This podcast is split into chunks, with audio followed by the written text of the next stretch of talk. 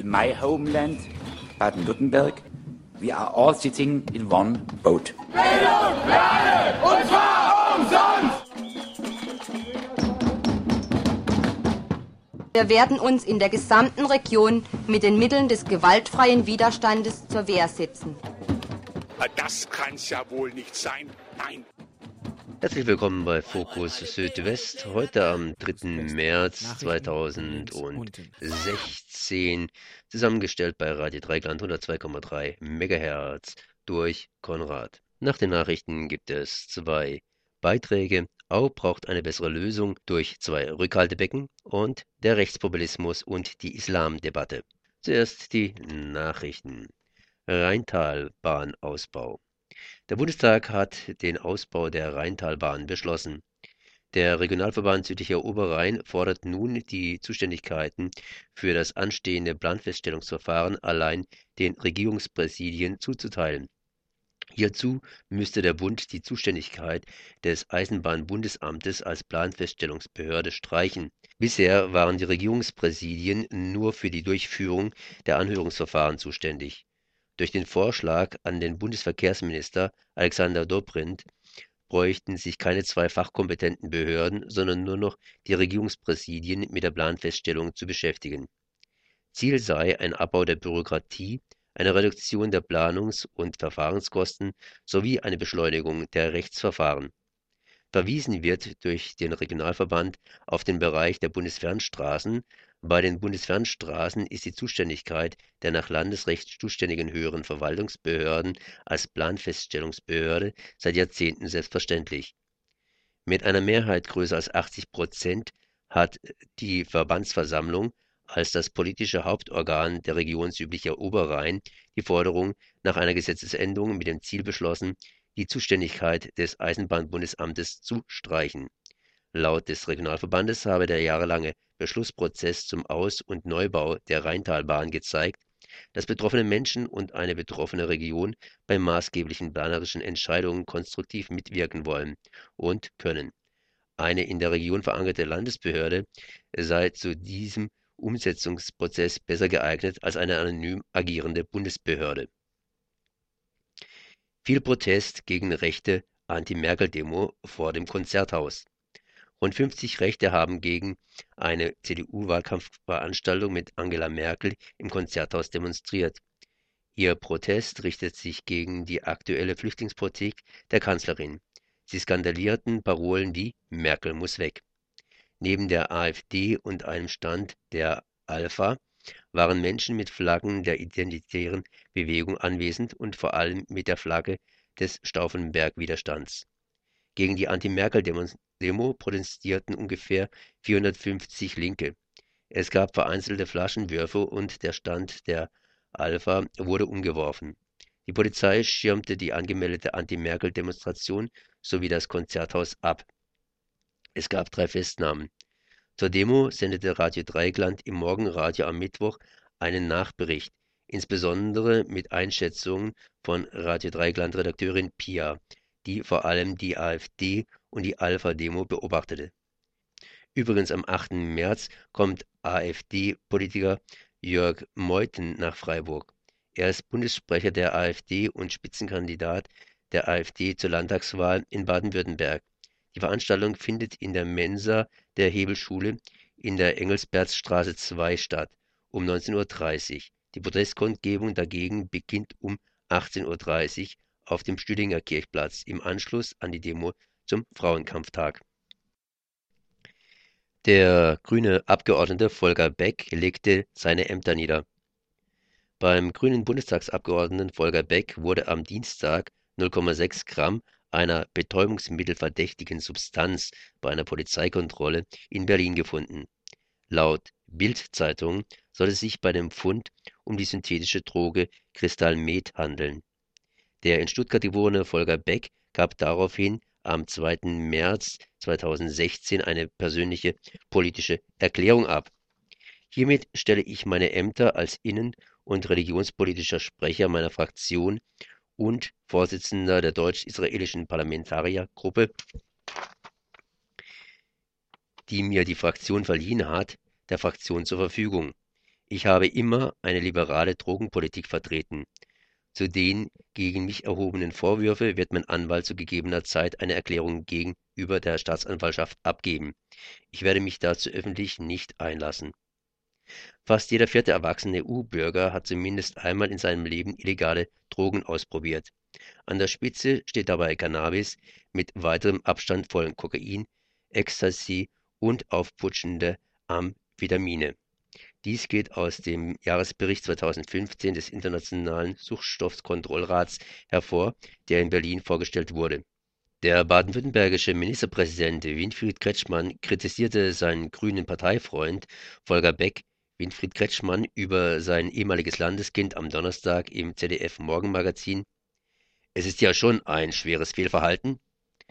Am 13. März wird in drei Landtagen gewählt, unter anderem in Baden-Württemberg. Kretschmann sagte, er wisse nicht, ob sich die Vorwürfe auf diese Wahlen auswirken. Ich kann nur hoffen, dass jetzt ein solches einzelnes Fehlverhalten nicht auf alle übertragen wird. Davon gehe ich mal aus. Die Grünen-Politikerin Renate Kühnast mahnte im Sender RTL zur Ruhe. Schauen wir mal, um was es da eigentlich genau geht. Volker Beck sitzt seit 1994 für die Grünen im Bundestag. Laut Spiegel will Beck Abgeordneter bleiben. Neben einer liberalen Drogenpolitik hat sich Beck seit vielen Jahren für die Rechte Homosexueller eingesetzt. Noch eine Meldung der Anti-AKW-Gruppen. Technikmuseum AKW Betznau schließen.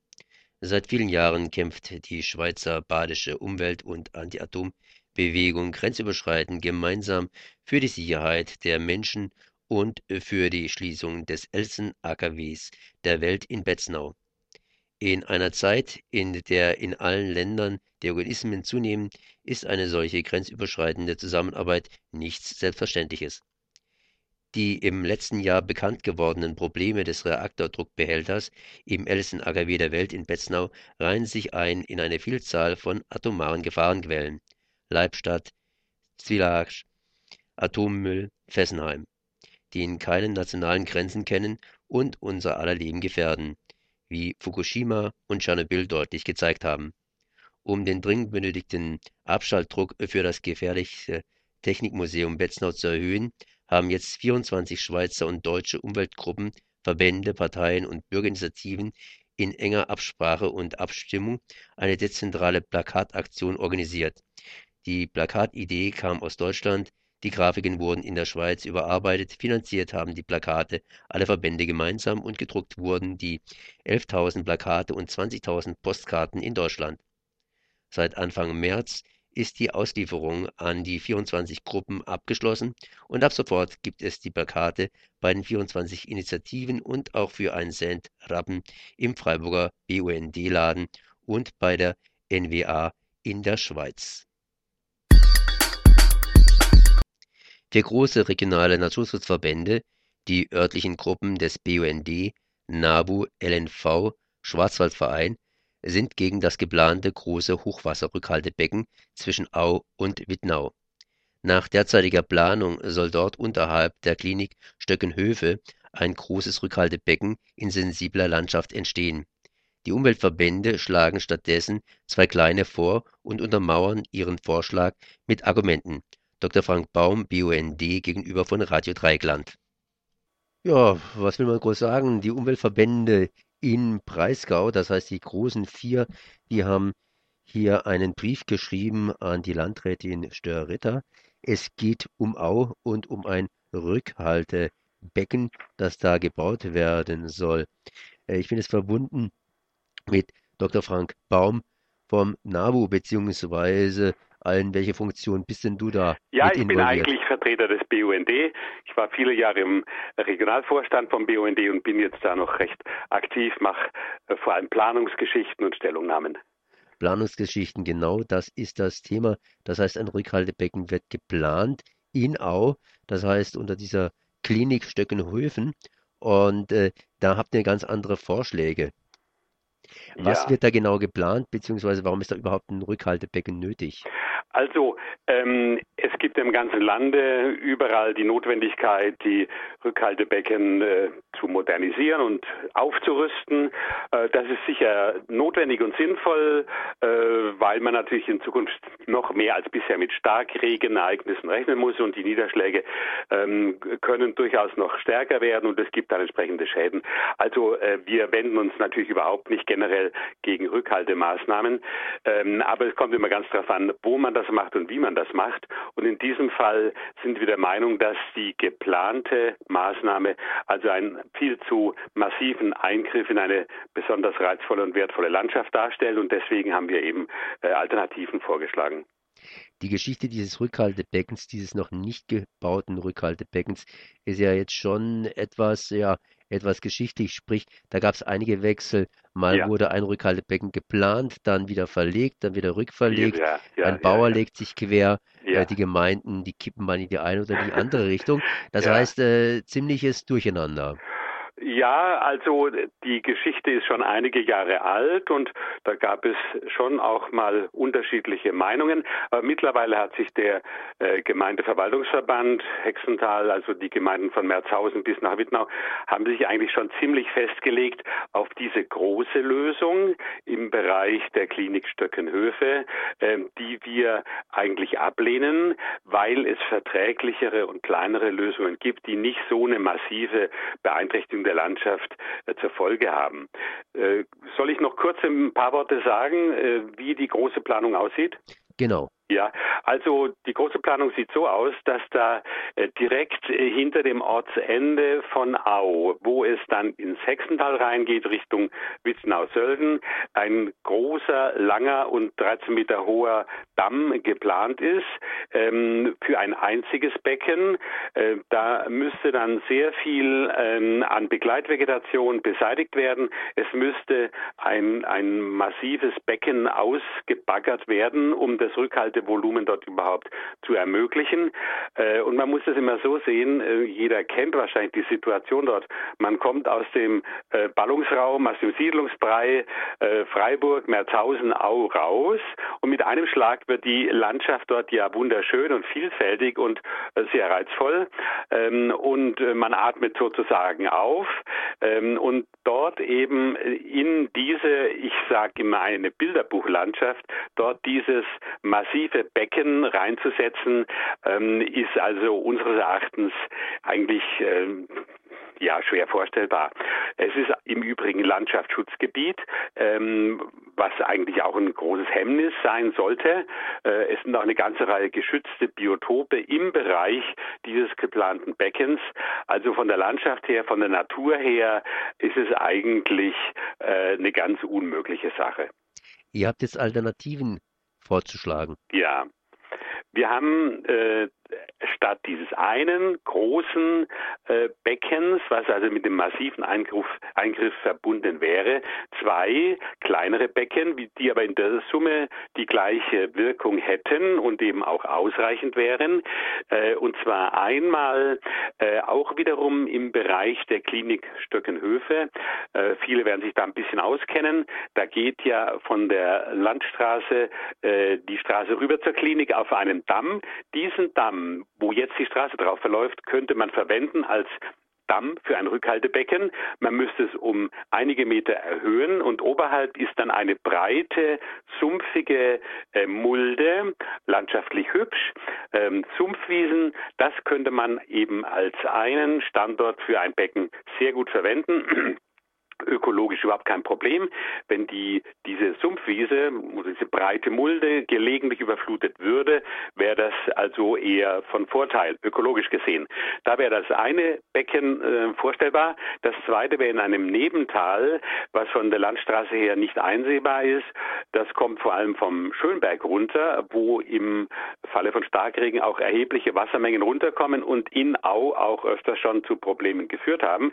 Da könnte man also dieses Tal was also eine nicht so breite Mulde darstellt, relativ leicht mit einem kürzeren Damm ähm, quasi abschließen und dort eben ein zweites Becken einrichten, was ohne Baumfällung, ohne Eingriffe in Biotope gut möglich wäre. Also die Kombination dieser beiden Becken ähm, wäre auch ausreichend für einen wirksamen Hochwasserschutz und ähm, die würden also wesentlich weniger in die Landschaft eingreifen. Ähm, über die Kosten kann eigentlich niemand äh, konkrete Aussagen machen. Wir zweifeln erheblich dran, dass diese große Lösung wirklich preiswerter wäre. Der Damm müsste ja deutlich höher sein. Er wäre auch deutlich länger als die zwei Dämme zusammen, äh, die wir vorschlagen würden. Das heißt, es ist eine echte Alternative. Jetzt habe ich im Grunde genommen zwei Fragen. Erstmal Landschaftsschutz, äh, das hast du ja vorhin ja. erwähnt. Und Landschaftsschutz, das sollte also Schutz bedeuten. Äh, was heißt denn Landschaftsschutz? Was hat man sich darunter konkret vorzustellen? Ich habe ja kein Gesetzbuch unterm Arm. Ja, natürlich. Also ein Landschaftsschutzgebiet ist nicht so streng wie ein Naturschutzgebiet, aber im Grunde ähm, sollen in einem Landschaftsschutzgebiet keine äh, größeren und schwerwiegenden Eingriffe stattfinden. Also Siedlungen sind äh, zunächst einmal völlig ausgeschlossen. Ein Rückhaltebecken ist nicht unbedingt ausgeschlossen. Es ist immer die Frage der Alternativen. Und wenn es eben keine Alternative geben sollte, dann muss das in Gottes Namen halt auch im Landschaftsschutzgebiet möglich sein. Aber wie gesagt, wir haben ja Alternativen vorgeschlagen, die auch bekannt sind bei den Gemeinden, die auch diskutiert worden sind. Ähm, also an Alternativen mangelt es nicht. Insofern äh, sollte man den Landschaftsschutz dort ernst nehmen. Äh, normalerweise wird im Landratsamt, welches zuständig ist, auch der Landschaftsschutz, also der hängt sehr hoch äh, und wird ernst genommen. Von daher bin ich gespannt. Ähm, bisher hat der Naturschutz bei der ganzen Diskussion keine große Rolle gespielt. Ähm, wir haben ja diesen Brief an die Landrätin geschrieben und haben da auch nochmal deutlich darauf hingewiesen, äh, gerade im Umfeld von Freiburg ist Landschaft und Natur ein, ein hohes Gut für die Menschen, auch natürlich für den Tourismus, für die Besucher. Insofern sollte man äh, dieses Thema Landschaftsschutzgebiet und generell Schutz von Landschaft und Natur äh, schon sehr ernst nehmen. Jetzt äh, die zweite Frage, die bezieht sich auf die Mitwirkungsmöglichkeiten. Ich meine, Entschuldigung, so, habe ich nicht verstanden. Auf was? Auf die Mitwirkungsmöglichkeiten. Ah ja, okay. Das heißt, äh, da sind ja sehr viele Leute an der Planung beteiligt, beziehungsweise überwachen das Ganze. Ja. Bürgermeister von Wittnau, beziehungsweise Au und so weiter. Ja, das heißt, äh, Landratsamt und etc. etc. Natürlich auch versuchen hier die Umweltverbände Einfluss zu nehmen. Ja. Inwiefern hattet ihr bisher die Möglichkeit, direkt Einfluss zu nehmen auf diese Planung?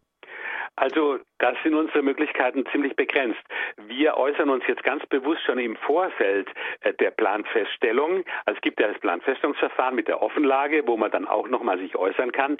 Äh, wir versuchen halt im Vorfeld schon, ähm, ja, dass die Alternativen nochmal sehr ernsthaft und gründlich geprüft werden, damit die Weichen nach Möglichkeit anders gestellt werden. Denn je später man sich einmischt, desto schwieriger wird es. Wir haben ja nun hier, und das ist eigentlich recht ungewöhnlich, eine Stellungnahme im Vorfeld abgegeben, die von den allen vier großen Umweltverbänden äh, hier in der Region getragen wird. Also das ist der BUND, das ist der NABU, das ist der Landesnaturschutzverband und das ist der Schwarzwaldverein. Also das ist nicht alltäglich, dass wir äh, ein so breites Bündnis äh, herstellen. Ähm, aber es liegt uns halt schon sehr am Herzen, diesen massiven Eingriff dort zu verhindern. Äh, wenn jetzt was möglich ist, ähm, die bisherige große Planung äh, im Rahmen der Planfeststellung auf den Tisch gelegt wird, dann werden wir uns selbstverständlich da nochmals äußern. Aber da muss man erst mal sehen, wie dann die Unterlagen aussehen. Äh, wir fordern ja auch eine Umweltverträglichkeitsuntersuchung, die es bisher nicht gibt. Äh, wenn die noch gemacht wird, dann ist es natürlich interessant, da mal reinzuschauen und vielleicht äh, wird ja auch noch mal über die Alternativen diskutiert. Ähm, aber das ist aus unserer Sicht jetzt äh, recht offen. Natürlich versuchen wir Einfluss zu nehmen. Äh, wir meinen auch, dass wir äh, recht gute Argumente haben. Zumindest muss man noch mal über die ganze Sache diskutieren. Und ich habe gesprochen mit Dr. Frank Baum von BUND. Ich danke doch mal für das Gespräch. Ja, ich danke auch. Der Rechtspopulismus und die Islamdebatte. Der Islam gehört nicht zu Europa. Das ist ein Satz, der nicht selten gehört wird und auch zum Rechtspopulismus gehört. Rechtspopulismus und die Islamdebatte, das sind Begriffe, die Winfried Rust am Montagabend, 29. Februar, erklärt hat. Rechtspopulistische Parteien und Bürgerinnenbewegungen haben den Islam zum Feindbild erkoren, um mit einem plumpen Freund-Feind-Denken auf Stimmenfang zu gehen. Winfried Rust erläuterte das in seinem montäglichen Vortrag. Im folgenden Beitrag hört ihr einige Ausschnitte des Vortrags, die hier mit Musik getrennt sind. Der Islam gehört nicht zu Deutschland. Dieser Satz steht im Wahlprogramm der baden-württembergischen AfD, der Alternative für Deutschland. Dem Islam hängen in Deutschland derzeit etwa 4 Millionen Menschen an, das sind 5% der Bevölkerung. Der AfD in etwa genauso. Derzeit kommt sie auf über 10% der Wählerstimmen, natürlich nicht alles gefestigte Anhänger oder gar Mitglieder. Beide, die AfD wie auch die Muslime, sind Minderheiten und beide werden teils heftig angefeindet. Wenn der Islam nicht zu Deutschland gehört, was heißt das nun für die AfD?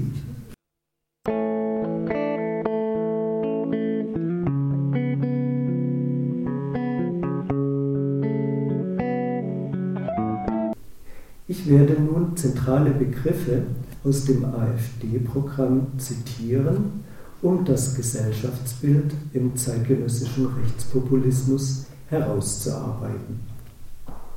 Für die AfD ist Deutschland voller, Zitat, Frühsexualisierung, Genderneusprech, windradgetriebenen Infraschallemissionen und Vogelkillern Rundfunkzwangsgebühren, rechtsfreier Räume, Parallelgesellschaften, der Empfehlung der Politik, Türen und Fenster besser gegen Einbruch abzusichern. Täterschutz anstatt Opferschutz, mafiöser Strukturen, Familienclans, Rockerbanden, Islamismus, Rechts- und Linksextremismus, überforderter Polizei, überforderter Justiz, islamischer Friedensrichter, Massenzuwanderung, Asylchaos, Asylmissbrauch und dessen Verschweigen, Verharmlosen, Manipulieren, der Masseneinreise internationaler Konflikte, archaischer Sitten und Gebräuche, Parallelgesellschaften, Gleichstellungsbeauftragten, Frauenquote, missbräuchlichen Vaterschaftsanerkennungen, finanzieller Belastungen durch die Asylbewerberwelle ich glaube, das sagt schon sehr viel, wenn man äh, sich das schaut. Das ist alles aus dem äh, Wahlprogramm herausgenommen, selektiv. Ich habe da nicht äh, eine Stunde dran gesessen, sondern äh, das ganz schnell zusammengesucht. Man käme auf das Doppelte und Dreifache, wenn man wollte, aus einem Programm.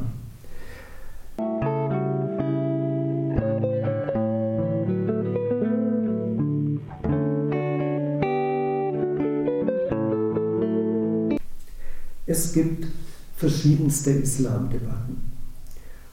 Schon in Familien und einzelnen Moscheen wird darüber gestritten, wie der Islam zu leben ist.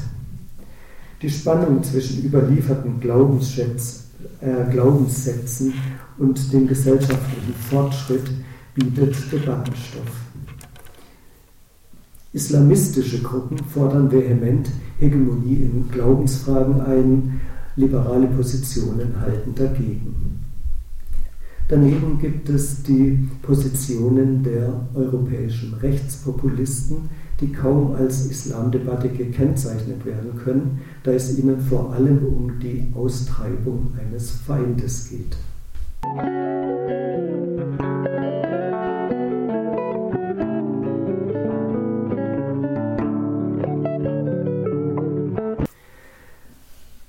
Denke vielleicht, dass es in dieser bei diesen Debatten alles noch schlimmer ist, als gemeinhin angenommen wird. Denn einerseits ist die gängige, verbreitete Islamkritik vorwiegend rassistisch und geeignet, das Land in einen grässlicheren Ort zu verwandeln. Andererseits wird auch die Gefahr des Islamismus eher unterschätzt, der absolut geeignet ist, Bürgerkriege und Kriege auszulösen. Das ist kein Widerspruch, denn die Gegenaufklärung, die autoritären Sittenregime wirken in jeder Gesellschaft und haben verschiedene Gesichter. Als ein weiteres Beispiel für Debatten um den Islam nenne ich die Tage der offenen Moschee. Der Zentralrat der Muslime in Deutschland hat dafür bewusst den Nationalfeiertag gewählt.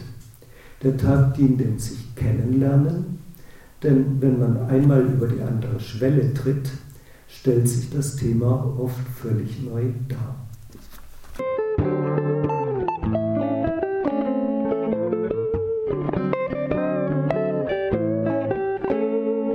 Populismus ist eine volkstümliche Form der Agitation. Dezidiert rechtspopulistisch sind Bewegungen und Parteien, wenn Nationalismus, Fremdenfeindlichkeit und Autoritarismus hinzukommen. Auf dem Hintergrund gesellschaftlicher Umbrüche und Krisen werden die davon resultierenden Ängste angesprochen. Die zugrunde liegenden komplexen Sachverhalte werden in einfache Ursachen und Lösungen übersetzt. Es ist so kein Zufall, dass mit den Wirtschaftskrisen seit den 1980er Jahren sowohl eine starke islamistische Bewegung als auch rechtspopulistische Parteien in Europa aufkamen, die anti-islamisch ausgeprägt sind. Unter dem Gesichtspunkt der Populismusforschung sind die Parolen von Islamismus und Rechtspopulismus ähnlich. Beide brechen die kapitalistische Krise auf einen simplen Kulturkonflikt herunter, indem es eine gute und eine böse Partei gibt. Die einen sagen, der Islam ist die Lösung. Die anderen sagen, der Islam ist das Problem.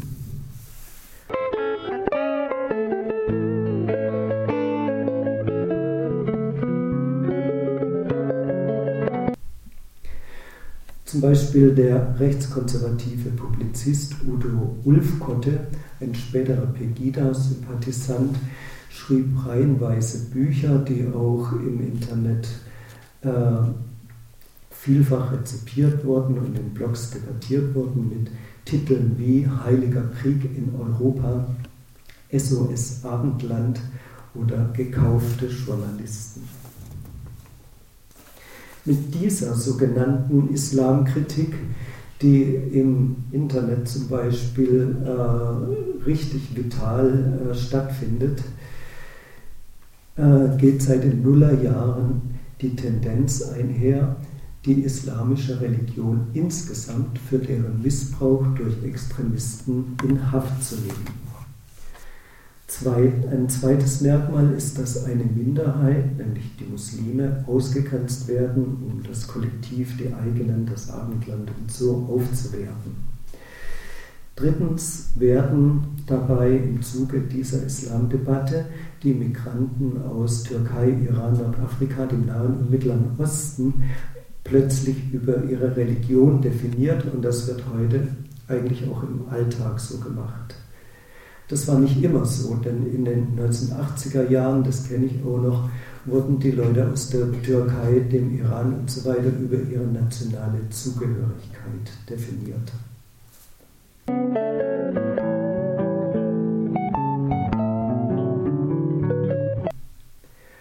Zum Umgang mit dem Rechtspopulismus. Was heißt das alles nach einem Jahr Pegida angesichts des Vormarsches der AfD und angesichts der Flüchtlingsfrage? In Gesamtdeutschland häufen sich die rechtsextremen Angriffe auf Flüchtlingsunterkünfte, Migranten, linke Politiker, auf Journalisten, alternative Projekte, Synagogen und Moscheen. 2015 zählte das Bundesinnenministerium über 1000 Anschläge auf Flüchtlingsunterkünfte und in den ersten sechs Wochen dieses Jahres schon wieder 118 Anschläge. Die Schwerpunkte liegen in Sachsen-Anhalt, Brandenburg und Sachsen. Ein Jahr Pegida mit seinem Schwerpunkt in Dresden hat maßgeblich die Gesprächskultur in Deutschland auf den Hund gebracht. Woche für Woche wird auf den sogenannten Spaziergängen die Sagbarkeitsgrenze für menschenfeindliche Parolen erweitert. Zum Beispiel auf Spiegel Online findet man inzwischen unter Artikeln über Flüchtlinge oder Islamthemen folgenden Hinweis. Sie finden unter diesem Text kein Diskussionsforum. Leider erreichen uns zum Thema so viele unangemessene, beleidigende und justiziable äh, Forumsbeiträge, dass eine gewissenhafte Moderation kaum mehr möglich ist. In my homeland, Baden-Württemberg, we are all sitting in one boat. Bildung,